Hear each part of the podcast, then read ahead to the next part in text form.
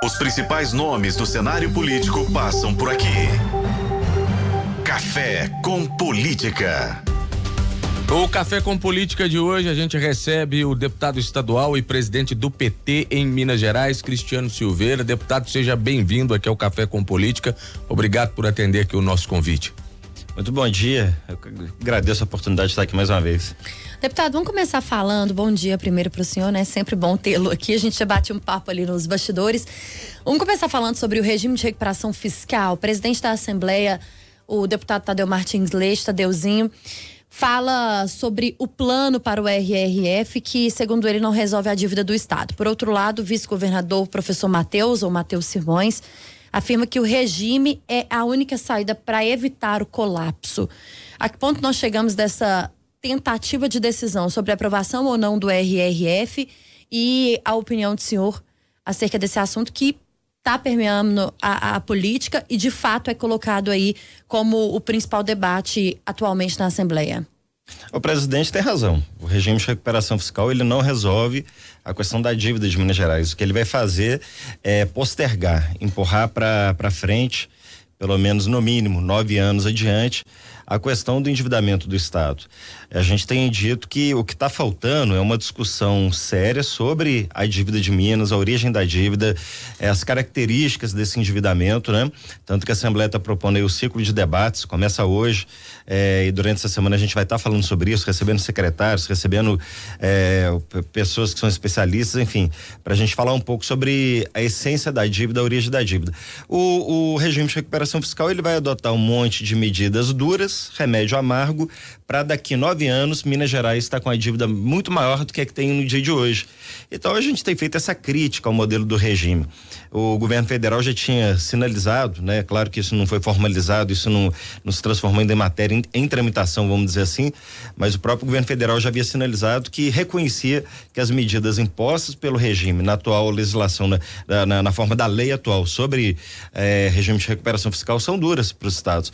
Vejam vocês que eh, vira e mexe, Rio de Janeiro corre lá e fala: olha, nós não estamos dando conta de cumprir.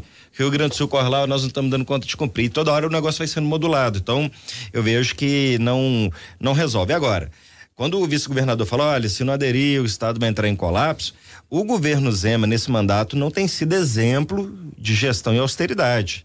Né? O que nós fizemos esse tempo todo agora, nesse mandato, foi que discutir aquele aumento de 300% do próprio governador para secretariado, ah, Cristiano, mas não é isso que no final das contas vai impactar a dívida de Minas. É verdade, mas a gente lidera também pelo exemplo, né?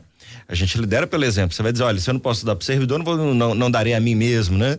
E depois tivemos uma outra, um, de, um outro debate polêmico, que foi a concessão de mais benefício fiscal para as locadoras em Minas Gerais e no momento do Estado com dificuldade financeira. Sendo que o regime de recuperação fiscal propõe, entre outras coisas, a revisão dos regimes especiais de tributação.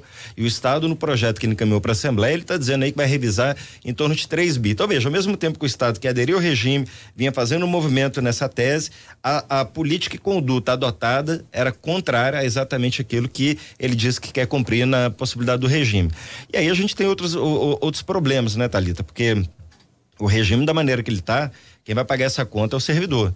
E você, é, precarizando o serviço público, consequentemente, quem vai sofrer o impacto da medida vai ser a população, com desassistência à saúde, com desassistência na educação, com problema, né? É, é, área de segurança, área social. Então, acho que a gente vai precisar debater bem esse projeto, porque ele não é simples e ele traz consequências que, na minha opinião, são, são duras para Minas Gerais. O senhor falou da discussão que precisa ser feita, da essência da dívida, né? De, da origem dessa dívida, ah, a disponibilidade por parte do governo, na opinião do senhor, de se discutir e de se caminhar nesse sentido, de debater essa origem da dívida e resolver esse problema? E qual é esse grande problema da origem dessa dívida aqui em Minas Gerais? Eu acho que o governo tem como como farol, como norte, somente regime de recuperação fiscal.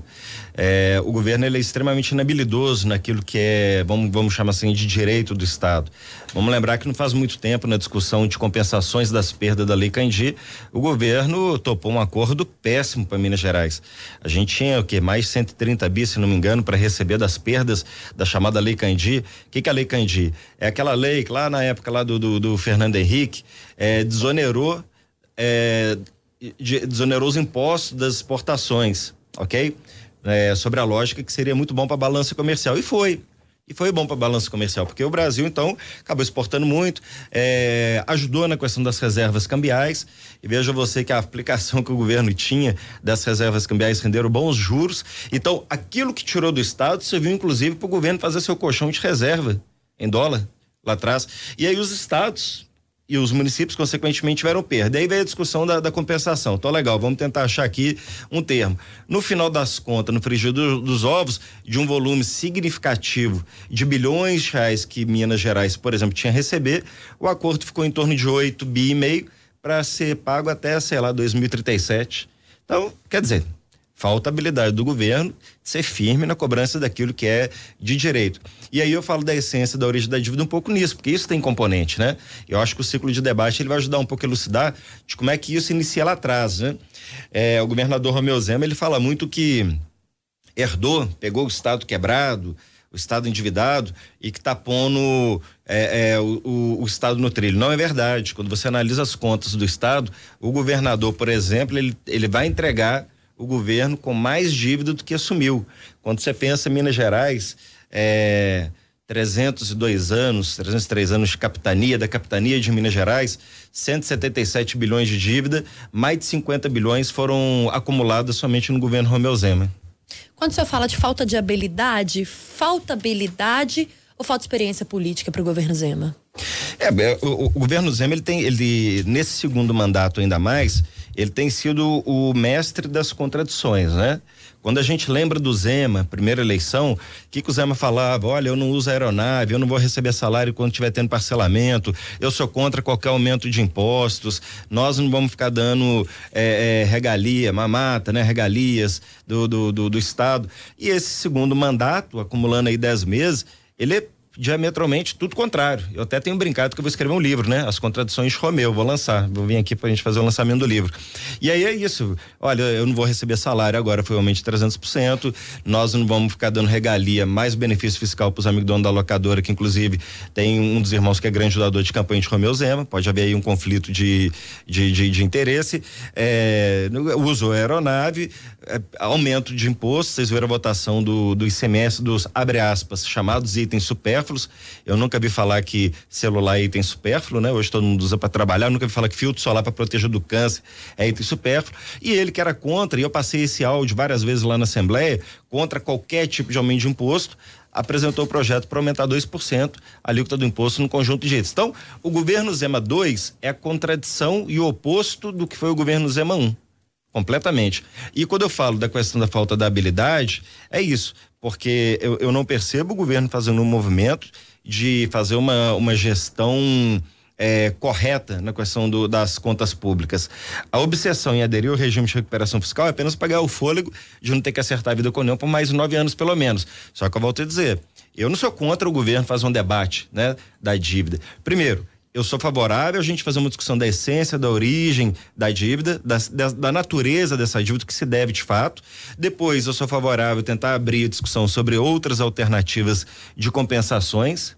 Né, que, que a gente tem dito, e depois a gente pode falar sim é, da recuperação fiscal do Estado, mas em parâmetros que não imponha aos servidores o custo. Imagine em nove anos, servidor ter recomposição duas vezes em nove anos né? O Simfaz Fisco fez uma calculadora, eu tenho compartilhado ela no, no, no, no WhatsApp, que o servidor pode colocar lá o salário dele, o que, que ele vai receber no final de nove anos. É estarrecedor.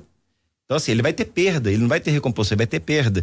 E aí você tem, então, a, a questão das privatizações, que para nós também é um debate que, que não deveria estar vinculado.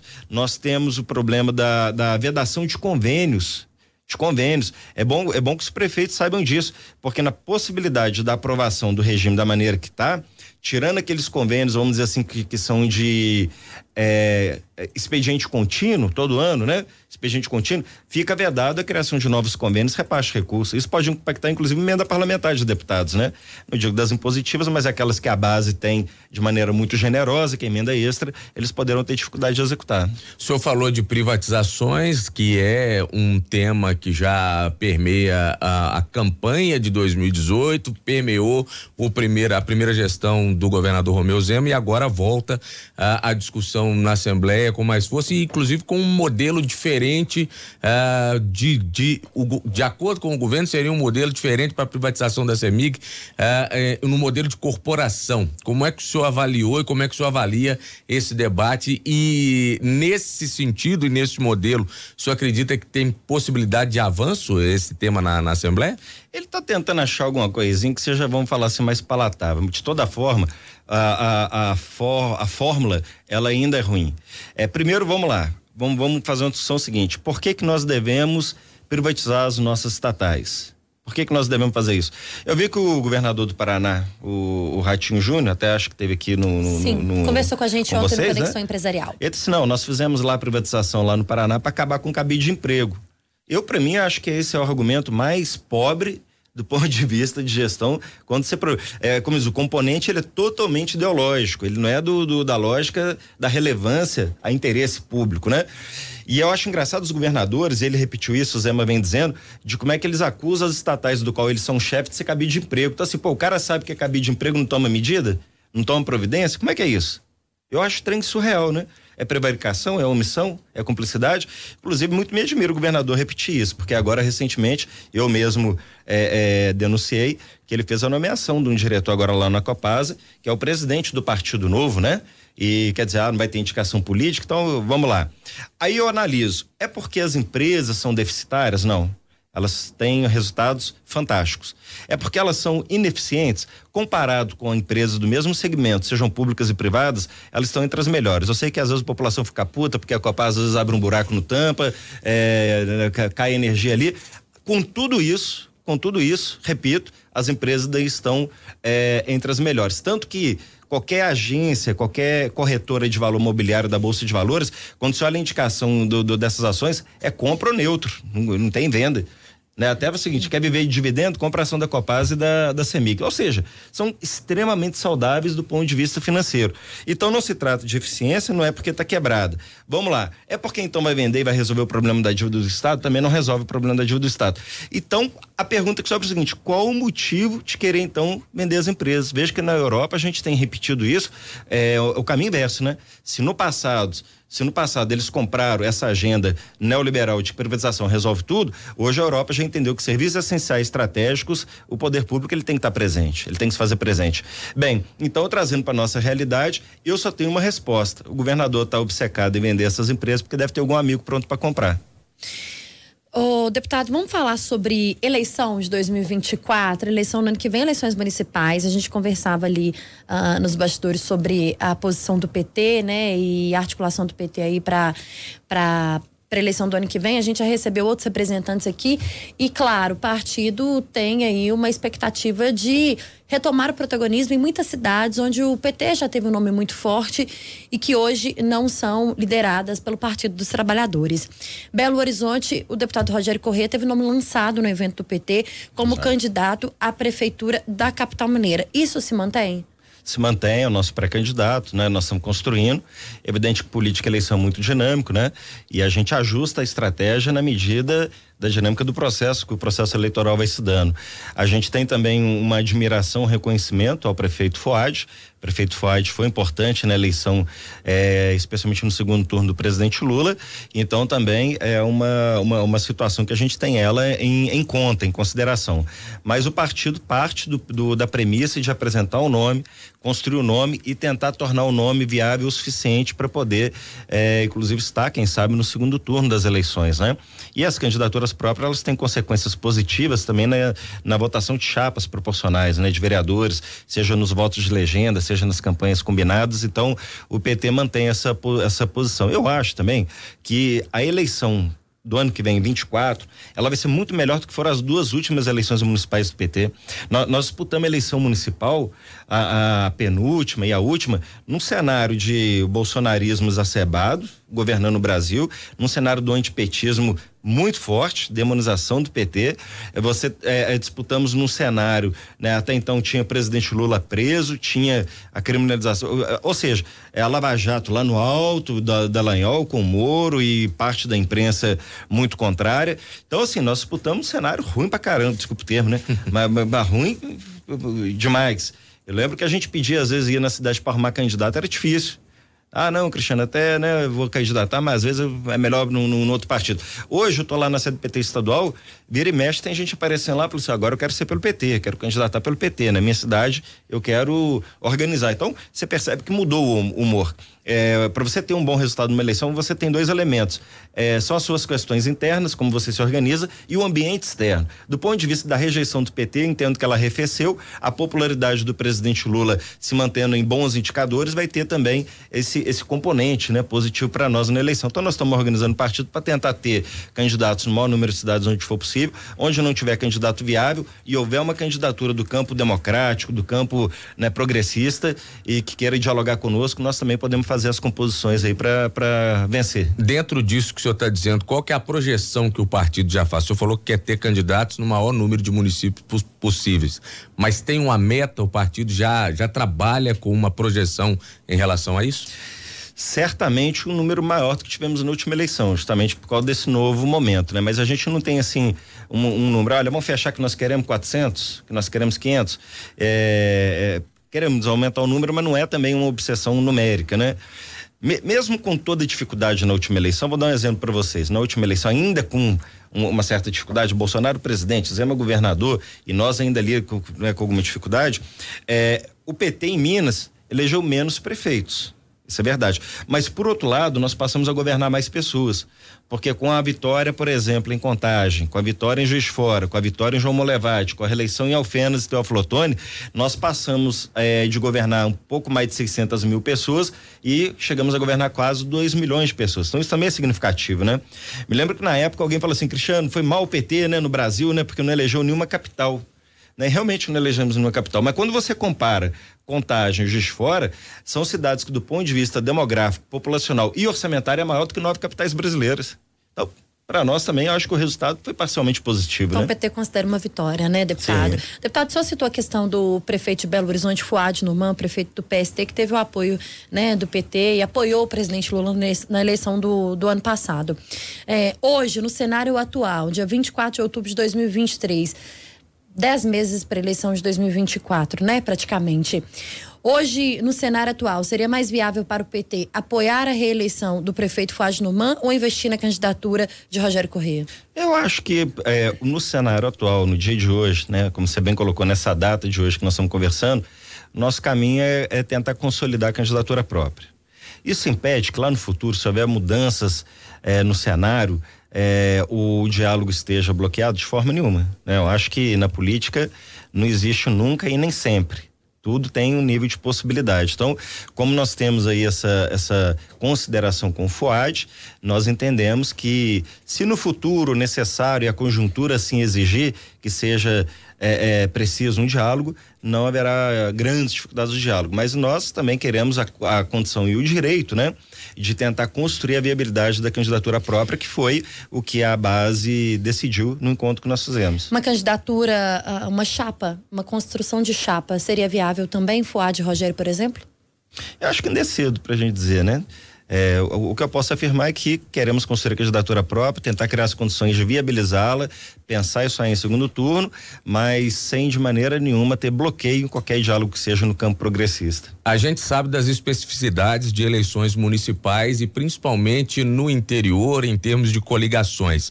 Há possibilidade do PT compor, por exemplo, com partidos que hoje estão na oposição ao governo federal? Existe algum partido, por exemplo, o PL, em que o PT não compõe de forma alguma?